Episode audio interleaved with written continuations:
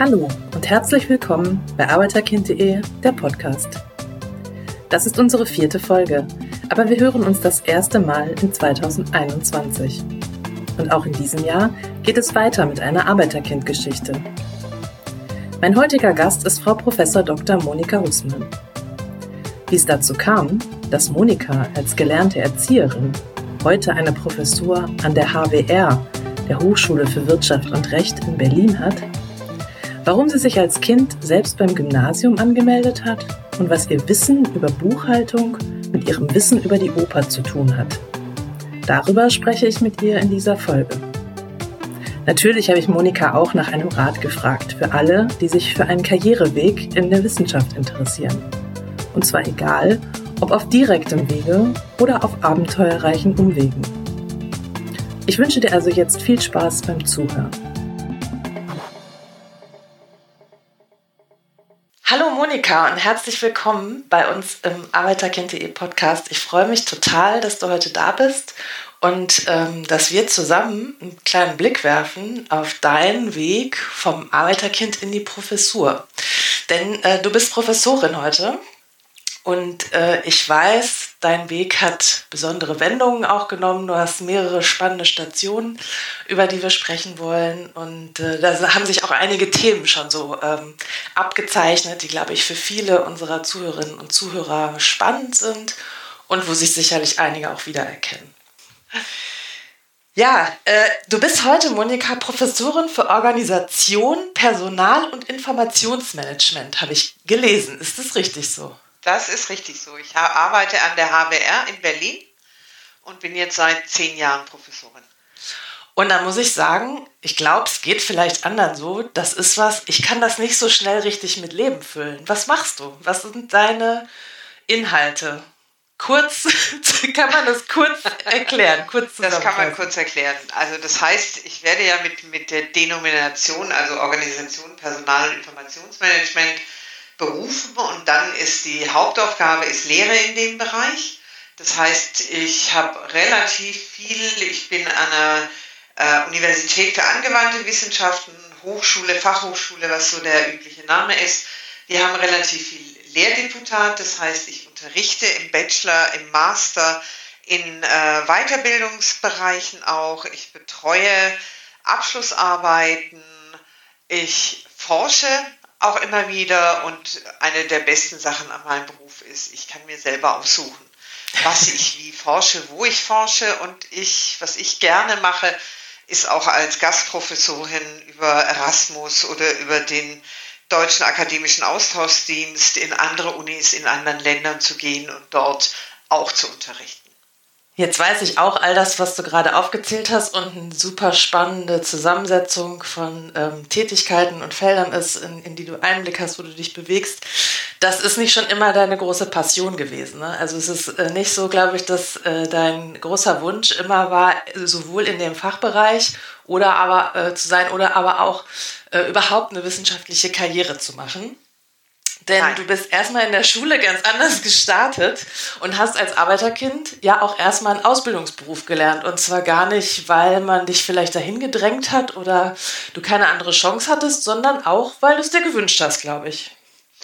Das war ganz viel Leidenschaft. Also ich war als, als Kind wie, wie alle ja in der normalen Grundschule und ich hatte ähm, die Möglichkeit dann auf, hätte ich aufs Gymnasium gehen können bin es auch gegangen, aber meine Eltern haben sich da schon äh, sehr früh geweigert und haben gemeint, was willst du da? Und ich konnte mich aber damals, ich glaube, das wäre heute auch unmöglich, bin ich da einfach als Kind hingestiefelt und habe mich auf dem Gymnasium angemeldet und war auf dem Gymnasium, aber ich muss sagen, in, aus dem Rückblick heute, ich habe nicht wirklich gelernt, ich habe auch nicht wirklich Hausaufgaben gemacht und das nicht, weil ich unendlich bockig oder sonst was war, sondern mir war das nie bewusst. Meine Eltern hat es auch nie wirklich gejuckt. Es war immer klar, wir sollen einen ordentlichen Beruf haben.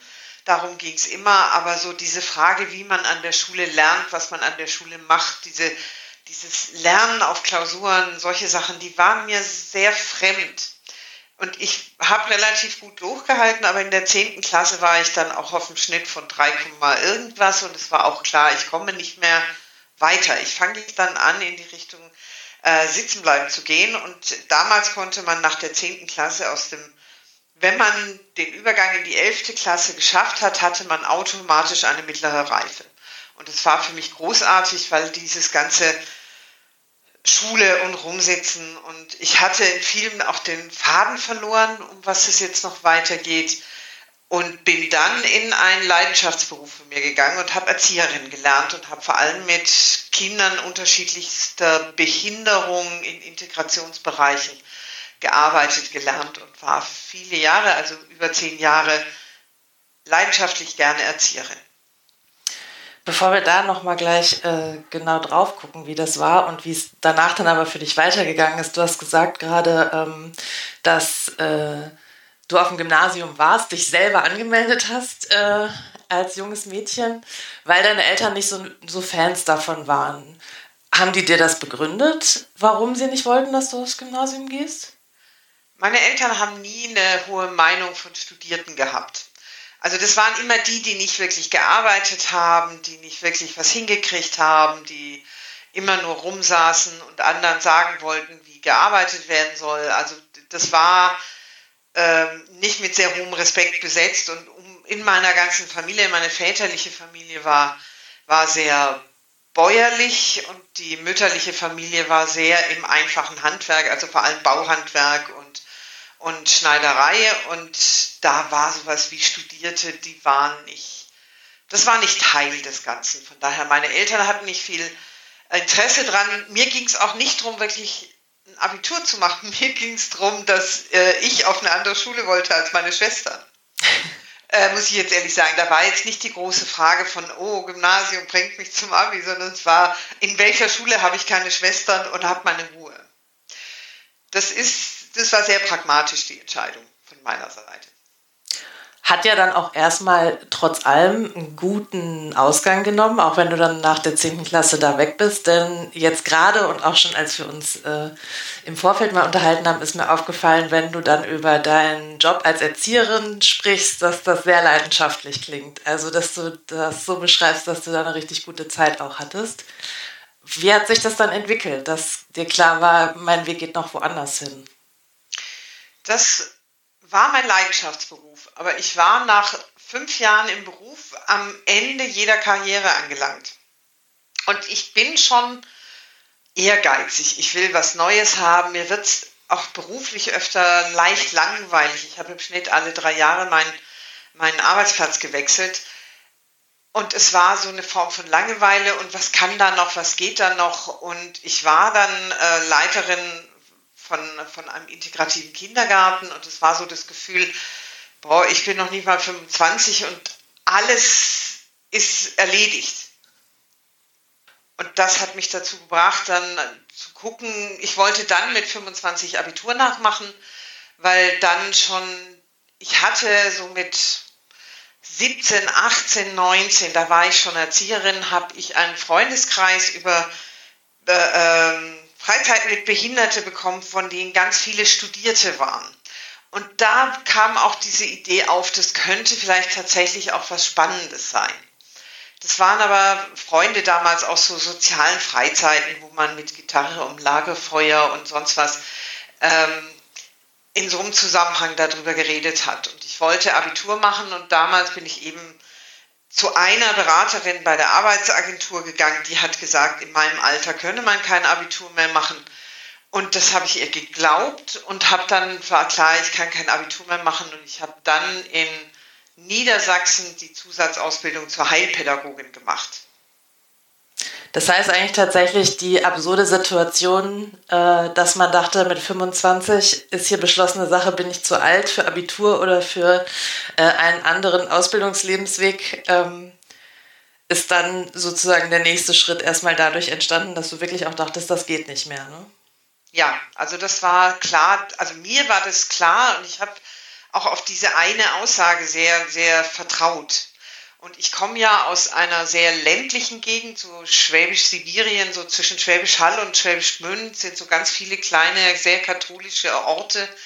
Und ich war auf einem sehr kleinen Ort und der Informationsstand im ländlichen Bereich ist auch nicht sehr hoch. Also es gibt da ja keine Arbeitsagentur oder Berater oder es, es gibt vielleicht noch studierte Förster, die da arbeiten, es gibt einen Pfarrer, der da arbeitet, aber auf dem Dorf selber arbeitet ja auch niemand, der studiert hat. Das heißt, man ist in einer sehr handwerklichen, ausbildungsorientierten äh, Bereich. Die meisten machen Ausbildung, die nächsten Schulen sind auch mittlere Reife, sind Hauptschule, das ist das, wo man hauptsächlich hingeht. Die ganzen Gymnasien sind mit Busfahrten verbunden und da sitzen die ganzen Stadtkinder. Und die Stadtkinder, da fühlt man sich jetzt auch nicht ganz so angekommen. Wir waren immer die Landkinder, die mit dem Bus hin und her gekarrt wurden und dadurch hatte man auch nicht diesen, diesen Bezug zu vielen, was man in Städten sieht oder erlebt oder mitkriegt. Bei Arbeiterkind DE beschäftigen wir uns ja auch viel mit dem Thema so ländlicher Raum und der Frage, ähm, wie können wir Schülerinnen und Schüler gut erreichen, die nicht äh, an Hochschulstandorten leben. Glaubst du, das ist heute auch noch so, dass es diese große Lücke noch gibt, wer auch heute eher fernab von Hochschulstandorten aufwächst, zur Schule geht, dass die Wahrscheinlichkeit geringer ist, dass man ein Studium auch aufnimmt? Ich glaube, es ist auf jeden Fall so, dass man weniger direkt Informationen bekommt oder Role Models hat. Es ist sicher einfacher, also da ist Internet ja wirklich auch ein Segen, dass man selber suchen kann und selber machen kann. Das Hauptproblem ist, man muss ja schon wissen, was man suchen will. Also Internet springt dann ja nicht an und sagt, hey, du bist ganz nett, du bist ganz klug, hast du nicht mal Lust da hinzugucken, sondern man muss ja genau das suchen, was man dann nachher finden will. Das heißt, diese Idee, man, man könnte an alle Informationen rankommen, ist eine sehr elitäre, weil die immer voraussetzt, dass man schon weiß, was man sucht. Hm. Für dich hat es ja dann aber noch geklappt, ne? Also mit äh, 25 äh, Abitur machen in Baden-Württemberg ging nicht und dann hast du ja gerade schon gesagt, äh, als Heilpädagogin ging die Reise erstmal weiter, aber irgendwann hast du ja dann Abitur gemacht. Was ist da äh, Neues in deinem Leben passiert, dass das nochmal stattgefunden hat? Es war eben auch nach, nach ich glaube, sieben Jahren Tätigkeit als Heilpädagogin war ich am Ende der Karriere. Ich war Leiterin der Sondertagesstätte für gehörlose und schwerhörige Kinder und Jugendliche. Und mehr Möglichkeiten gibt es mit dem Beruf auch nicht mehr. Und das war genau wieder das Gleiche, wie das in vielen Ausbildungsberufen ist. Die Karrieremöglichkeiten sind wahnsinnig klein und man kann nie über die Schwelle drüber hüpfen, wo Menschen studieren und aufsteigen, die studiert haben, aufgestiegen sind. Das heißt, die ganzen Ausbildungsberufe, die aus meiner Sicht sehr, sehr wichtig sind und die wir unendlich vernachlässigen, aber die bieten nicht die Möglichkeit, weiterzugehen, weil Karrieren unendlich kurz sind im Ausbildungsbereich. Und ich habe dann bei der Idee, nach Berlin gehen zu wollen, da war ich dann 29, dann auch nochmal beschlossen, in Berlin das Abitur nachzumachen. Und das war dann sozusagen der erste Schritt auf dem Weg, auch äh, einen anderen Berufsbereich machen zu wollen, weil ich wollte nicht soziale Arbeit studieren. Ich hatte das Gefühl, ich habe da 15 Jahre gearbeitet, das reicht, das war gut und jetzt was anderes. Du hast ja dann sogar, wenn ich mich jetzt richtig erinnere, neben dem Abi auch gleich noch eine Buchhalterinnen-Ausbildung gemacht. Und das würde ich jetzt aber trotzdem, glaube ich, wenn man das hört, denkt man, wie geht das jetzt zusammen? Da ist sie so lange mit so viel Leidenschaft in diesem Bereich unterwegs gewesen, macht das Abitur und dann ist da plötzlich im Kopf, was das mit Buchhaltung zu tun hat. Das hat ja aber auch einen Grund gehabt, richtig? Ja, ich habe dann überlegt, was ich, was ich studieren will und es gab dann ich habe Unternehmensberater erlebt in der äh, Schule für Gehörlose und Schwerhörige, die dort beraten haben, die unendlich viel Quark gemacht haben aus der Beobachtung und viel kaputt gemacht haben. Da fing mich das an zu interessieren, was es da gibt. Und ich habe dann überlegt, BWL zu studieren. Ich wollte aber in dem hohen Alter, 30, 35, also ich habe mit 30 angefangen, Abitur zu machen und es war klar, ich brauche dreieinhalb Jahre, da bin ich kurz vor 35. Ich wollte kein falsches Studienfach wählen und habe dann einfach gedacht, okay, wenn du mit Buchhaltung zurechtkommst, dann kann es nicht so falsch sein, BWL zu studieren. Und deswegen habe ich die Buchhalterausbildung gemacht bei der Volkshochschule und habe dann die IHK-Prüfungen dazu gemacht und habe dann auch in dem Bereich angefangen, in realen Unternehmen zu arbeiten. Ich habe ja vorher immer in, in sozialen Einrichtungen gearbeitet. Das ist auch normal, da ist man sehr weit weg von, von Finanzen, Organisationen und ähnlichem. Und ich konnte dann mit der Buchhalterausbildung oder Buchhalterinnenausbildung dann auch ganz gut jobben. Außerdem verdient man da gar nicht schlecht. Und nachdem du das Abitur dann äh, geschafft hast und der Weg dann eben doch an die Uni ging, ist das schon dann auch doch das erste Mal im Kopf gewesen, auch da ist vielleicht auch eben eine andere Karriere noch äh, für mich drin oder da gibt es eben mehr Möglichkeiten, ähm, sich weiterzuentwickeln, aufzusteigen. Du hast ja vorhin gesagt, die äh, anderen Dinge als Erzieherin, auch als Heilpädagogin, da war irgendwann die Grenze erreicht, da hattest du alles geschafft. Also hast du an sowas wie eine Professur da schon am Anfang mal gedacht oder war das richtig weit weg? Ganz ehrlich hätte ich das eine grauenhafte Vorstellung gefunden, weil ich fand äh, die Uni nicht wirklich den, den Burner. Also ich war an, an, an der FU Berlin und das war in vielem auch äh, völlig in Ordnung, aber es ist ein unendlich bildungsbürgerlicher Ton. Es ist eine sehr elitäre Haltung an vielem. Also die Alumnis der FU treffen sich in Golfhotels und solche Dinge. Also es ist so eine, auch, auch dann so eine Wissenschaftstradition mit dieser ständig hochgehaltenen Theorieorientierung und dieser Idee von, von Publikationsexzellenz und ähnlichem, das ich ganz grauenhaft finde. Damit kann ich bis heute nichts anfangen. Und es wäre niemals etwas gewesen, wo ich mich wohlgefühlt hätte. Und von daher war eine Professur für mich in keinster Weise interessant. Sind ja auch, glaube ich, genau was du gerade schon beschrieben hast, diese Gefühle, die viele auch ähm, mit diesem Hintergrund aus einem nicht akademischen Umfeld zu kommen, kennen. Ähm, die Kommilitonen sind da anders, die interessieren sich vielleicht für andere Dinge. Ähm, man weiß nicht so richtig, gehöre ich hier hin? Ähm, wie gehört man dazu? Als wir im Vorfeld schon mal gesprochen haben, da sind so zwei Dinge, die sind so bei mir hängen geblieben. Äh, da hast du unter anderem gesagt, äh, die Sprache war da, die nicht zu mir passt. Und das ist sowas, weil das auch ein bisschen mit mir zu tun hat. Die anderen kannten alle Theaterstücke. Und ich glaube, das sind zwei Sachen, wo viele Leute, die unser Gespräch hier jetzt hören werden, im Nachgang denken, ja, nicken und sagen, ja, ich weiß ganz genau, äh, wie das ist oder was ihr da meint, ähm, weil es, glaube ich, zwei konkrete Beispiele sind, die aber für viele andere Sachen stehen. Ist das insgesamt auch dein Gefühl da gewesen? Spiegelt es das wieder?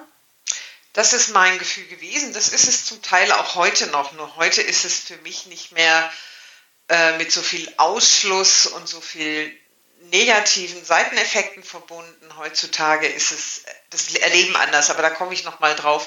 Aber damals, ich habe eine ganz andere Sprache, eine sehr viel kürzere Sätze, auch sehr viel markantere Worte. Ich habe, denke ich, ich, ich streue nicht so viele bildungsbürgerlichen Floskeln in Sätze. Meine Sätze sind nicht so tief verschachtelt im Regelfall. Und ich habe dort viele Anspielungen, die so aus so Kultur, Malerei und Musik und sowas, die verstehe ich bis heute nicht. Die, die, diese Idee, dass Kinder damit aufwachsen am Frühstückstisch, dass Eltern davon sprechen, wie spannend die Theateraufführung ist und man sich nichts sehnlicher wünscht, als irgendwie eine Einladung zur Oper, zum Geburtstag zu bekommen. Sowas war bei mir, bei uns nicht. Meine Eltern haben kein Theater angeguckt. Das war auf jeden Fall immer das, wo man im Fernsehen immer auch sofort weiterklickt, außer es war der Musikantenstadel oder, oder so, solche Dinge. Aber es war nie klassische Musik. Es war nie diese, diese Theaterbereiche. Man, mit Opern hätte man meine Eltern jagen können. Das wären alles Sachen gewesen. Da wären die nie hingegangen, hätten sich auch nie wohlgefühlt. Und das hat mit ihnen nichts zu tun. Und genau so habe ich es in vielen erlebt und erlebe ich es bis heute auch noch. Ich habe mir inzwischen Opern etwas eröffnet über einen äh, Mitstudierenden an der FU. Wir haben wunderbare Deals gehabt. Der erklärt mir Oper und ich erkläre ihm äh, Buchhaltung. Das war ein wunderschöner Austausch und er war großartig und hat mir da ganz viel Spaß vermitteln können. Aber ich kann mit vielen bis heute nichts anfangen und damals fand ich es sehr defizitär, weil ich auch viele Anspielungen von Profs nicht verstanden habe, von Mitstudierenden nicht verstanden habe, manche, man, man, manche so, so Einstreuungen nicht verstanden habe und das Gefühl hatte, wenn man das nicht versteht, versteht man den ganzen Rest auch nicht. Das fand ich sehr exkludierend. Und hat dich das äh, sehr verunsichert? Also, dass du schon auch dann dachtest, vielleicht bin ich auch nicht richtig hier? Denn das ist ja doch was, was wir auch relativ häufig hören, ähm, dass Leute sagen, nee, ich, ich merke da diese Distanz so stark, äh, dass ich auch in Frage stelle, ob das für mich richtig ist. Ja. Also ich war im zweiten, nee, im dritten Semester mit einer Freundin mit in der mündlichen Prüfung über, das ging um Organisation und der Professor fing an mit, äh, wir widmen uns jetzt mal den äh, Aspekten des Prinzen von Homburgs aus einer organisationalen Sicht. Und da ging bei mir innerlich so richtig ein Rollladen runter und da war klar, ich werde niemals dieses Fach bei dem wählen und da gehöre ich von vorne bis hinten nicht hin, weil ich keine Ahnung davon habe und auch nicht haben wollte. Glaubst du, es hat einen äh, Unterschied gemacht, dass du ähm, schon etwas älter warst, als du da ins Studium eingestiegen bist, auch mit diesen Sachen umzugehen? Ich sag mal, auf dem klassischen Weg hättest du vielleicht Abitur gemacht und wärst an die Uni gegangen, äh, da ist man ja noch ein bisschen jünger.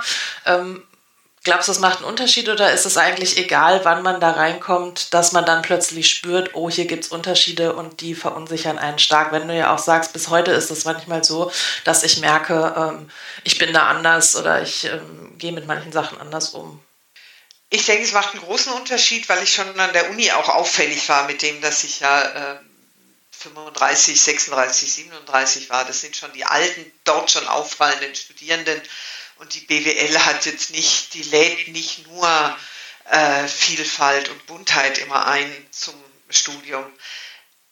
Und ich denke, dieses, dieses Rückblicken auf, ich habe schon viel gearbeitet, ich habe schon viel Erfahrung, ich war schon Führung, das hat mir viel Sicherheit auf der einen Seite gegeben und es war ziemlich klar, dass ich leichter, glaube ich, entscheiden konnte zu merken, wenn ich das jetzt so beibehalte an Gefühl, dann werde ich auch mein Studium nicht gut machen können.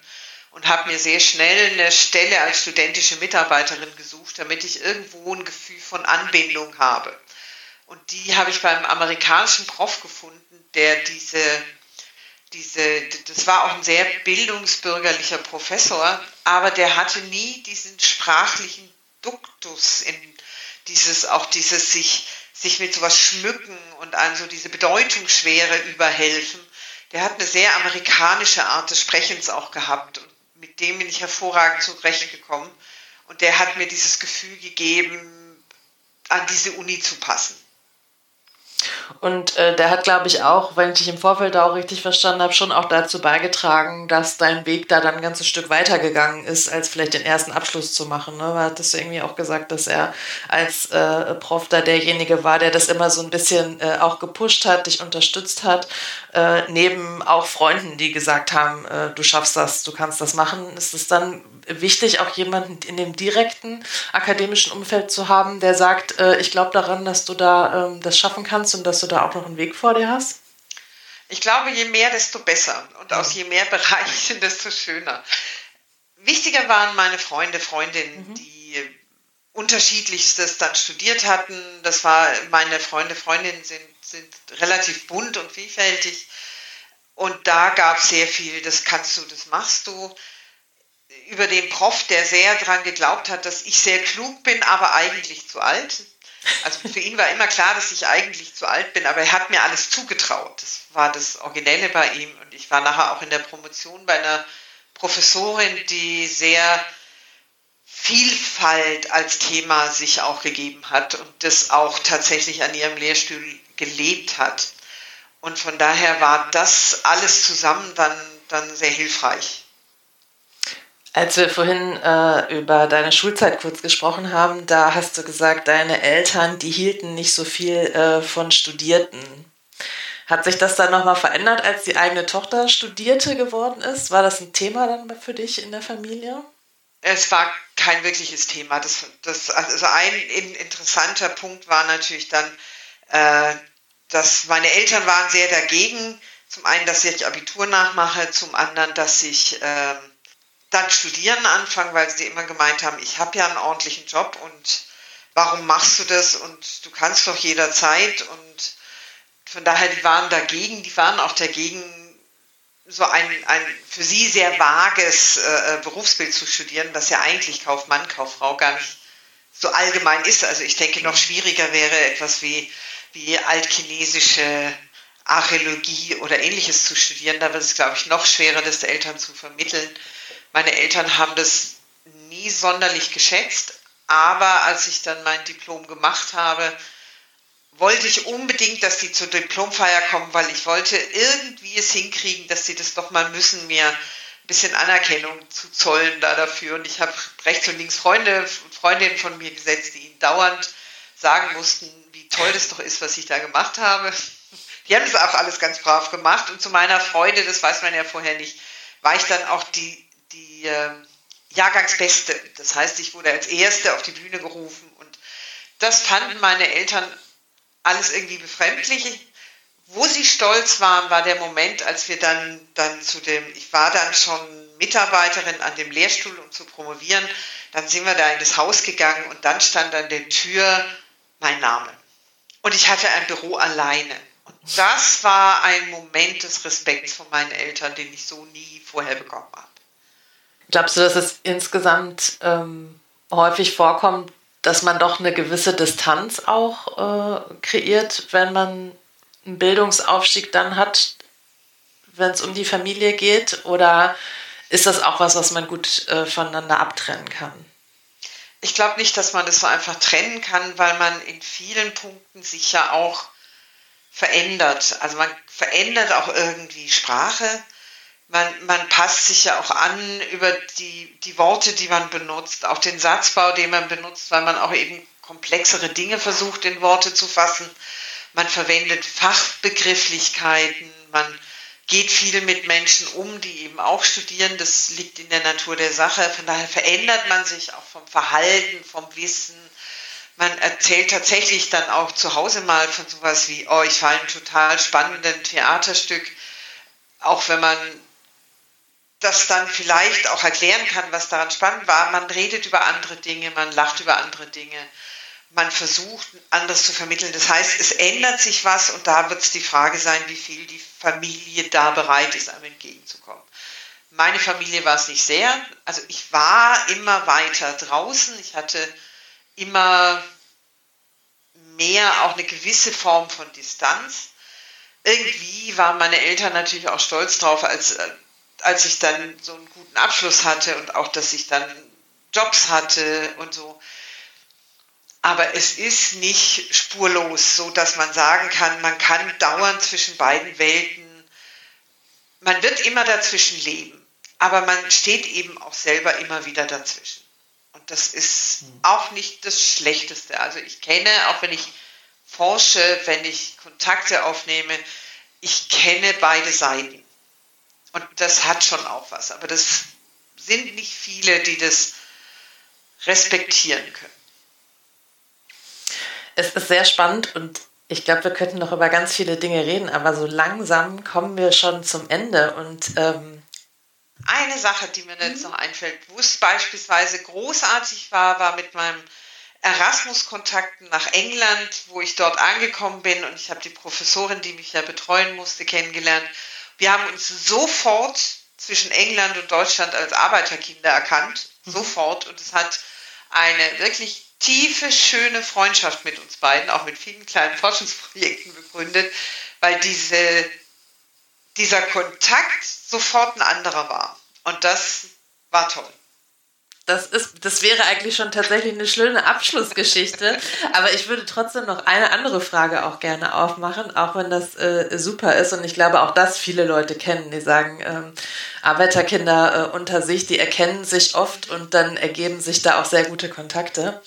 Ähm, ich stelle mir gerade zwei verschiedene Arten junger Menschen vor, die auf ihrem Bildungsweg sind. Einmal jemand, wirklich mit dem Wunsch, eine wissenschaftliche Karriere zu gehen, ähm, das irgendwie als große Leidenschaft und Passion zu empfinden, vielleicht auch schon für ein ganz konkretes Thema äh, und eben vor diesem Gedanken zu stehen, wie mache ich das eigentlich, wie schaffe ich das eigentlich, äh, mich durch diesen ganzen Weg zu manövrieren und vielleicht auf der anderen Seite jemanden, der schon einen Weg eingeschlagen hat, aber sagt, nee, eigentlich möchte ich doch auch gerne nochmal woanders hin, so wie du das vielleicht auch gemacht hast. Oder vielleicht hat man einfach schon länger auch mal einen Wunsch gehabt und es hat sich nicht ergeben. Was würdest du der einen oder der anderen Person raten? Das gleiche, verschiedene Dinge, was würdest du jemandem mitgeben? Ich denke, wenn ich schon als Studierender merke, dass ich gern in die Wissenschaft gehen würde, würde ich sagen, such dir ganz, ganz früh studentische Mitarbeiter, Mitarbeiterinnenjobs. Gucke, dass die in irgendwelchen Forschungsprojekten stattfinden, nicht in der Hochschulverwaltung oder ähnliches, sondern tatsächlich irgendwo in dem Forschungsthemen. Gucke, dass wenn du da einiges gelernt hast, dass auch wechselst, vielleicht auch an Forschungsinstitute gehst, weil das der größte Vorteil ist da, Erfahrungen anzufangen und zu sammeln, vielleicht auch relativ früh anzufangen, irgendwo mit zu publizieren und ähnliches. Das heißt, wenn ich in der Wissenschaftskarriere will, ist dieses Netzwerken, ich kenne ganz viele, die in irgendwelchen Projekten irgendwo sind, ähm, zentral und das sind auch die studentischen Mitarbeitenden, weil die fünf Jahre später genauso in Stellen sind. Und von daher ist da ganz viel ausprobieren, ganz viel gleich wissenschaftlich irgendwas tun, ein zentraler Punkt. Denen, die nochmal überlegen, das kann es doch nicht gewesen sein, lass mich doch gehen, würde ich einfach sagen, guck nochmal hin, was du willst, guck, guck einfach auszuprobieren. Und das Spannende ist, je mehr Bildung und formale Abschlüsse man auch auf einen Haufen legt, desto besser werden die Berufsaussichten danach. Und das vergisst man manchmal, wenn man sich in so eine Unsicherheitsphase von Schule, Studium, Jobs und Ähnlichem begibt, wo man dann auch manchmal denkt, Güte, ich hatte mal einen echt guten Job. Ähm, die Sicherheiten hinterher werden wieder größer.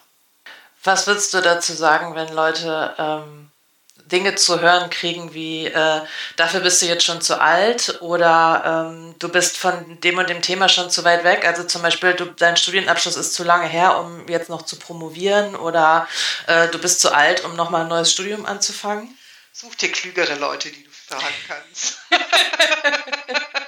Das könnte keine bessere Überleitung sein zu unserem allerletzten Punkt von diesem tollen Gespräch mit dir, Monika.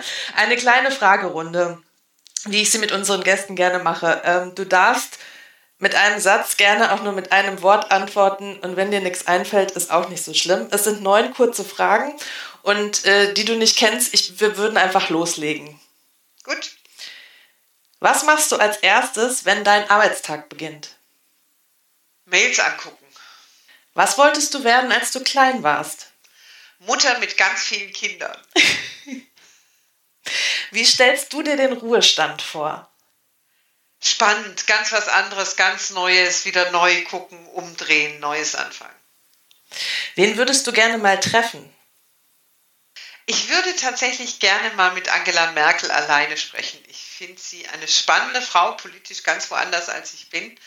Ähm, aber ich finde sie spannend. Welchen Ort würdest du gerne mal besuchen? Pune in Indien. Gibt es etwas, was du gerne noch lernen möchtest? Ich will gerne Spanisch lernen. Ich würde zu gerne Klavier besser lernen. Ich würde mit Hingabe nochmal Sport anfangen wollen. Ich hätte auch tatsächlich Spaß, Tanzen auszuprobieren. Ich glaube auch, dass ich mich mit Programmieren mal austesten wollte. Also es gibt wahnsinnig viele Sachen, die ich gerne probieren wollte. Ja. Zu welchem Thema würdest du eine Petition starten? Bildungsgerechtigkeit. Was machst du, um dich zu entspannen? Schlechte Fernsehserien gucken, spazieren gehen, Fahrrad fahren, kochen. Und letzte Frage. Welche drei Dinge auf der Welt würdest du sofort ändern, wenn alles möglich wäre? Ich würde gerne den Hunger und das Elend abschaffen. Ich würde gerne etwas tun können, was diese Flüchtlingssituationen auflöst. Und ich würde gerne den großen Wohlstand, der absolut schräg verteilt ist, fairer auf alle Menschen verteilen. Monika, das war's schon. Vielen Dank. Wir lassen das alles einfach so stehen, auch wenn ich bei mancher Antwort gerne wüsste, was dahinter steckt und es etliche Überschneidungen gibt von den Dingen, die wir beide noch lernen wollen. Vielleicht bleiben wir noch mal in Kontakt. Ich danke dir sehr. Ich glaube, äh, die Leute haben dir gerne zugehört heute. Das hoffe ich jedenfalls. Und äh, ja, danke, dass du dabei warst. War ein tolles Gespräch. Ja, gerne. Ich fand es auch sehr spannend. Das war die vierte Folge von Arbeiterkind.de, der Podcast. Danke, dass du dabei warst und ich hoffe, es hat dir gefallen. Mehr über Arbeiterkind.de erfährst du wie immer online unter www.arbeiterkind.de oder besuch und folge uns bei Facebook, Instagram, Twitter, LinkedIn oder Xing. Werde Teil unserer Arbeiterkind.de Community und leg dir ein Profil in unserem eigenen sozialen Netzwerk an. Findest alle Infos dazu unter netzwerk.arbeiterkind.de. Dort gibt es viele tolle Gruppen und Diskussionsforen, bei denen du sicher auch ein Thema findest, das dir gerade wichtig ist. Ich freue mich jetzt schon auf die kommende Folge und ich hoffe, du bist dann auch wieder dabei. Bis dahin, bleib gesund und bis zum nächsten Mal.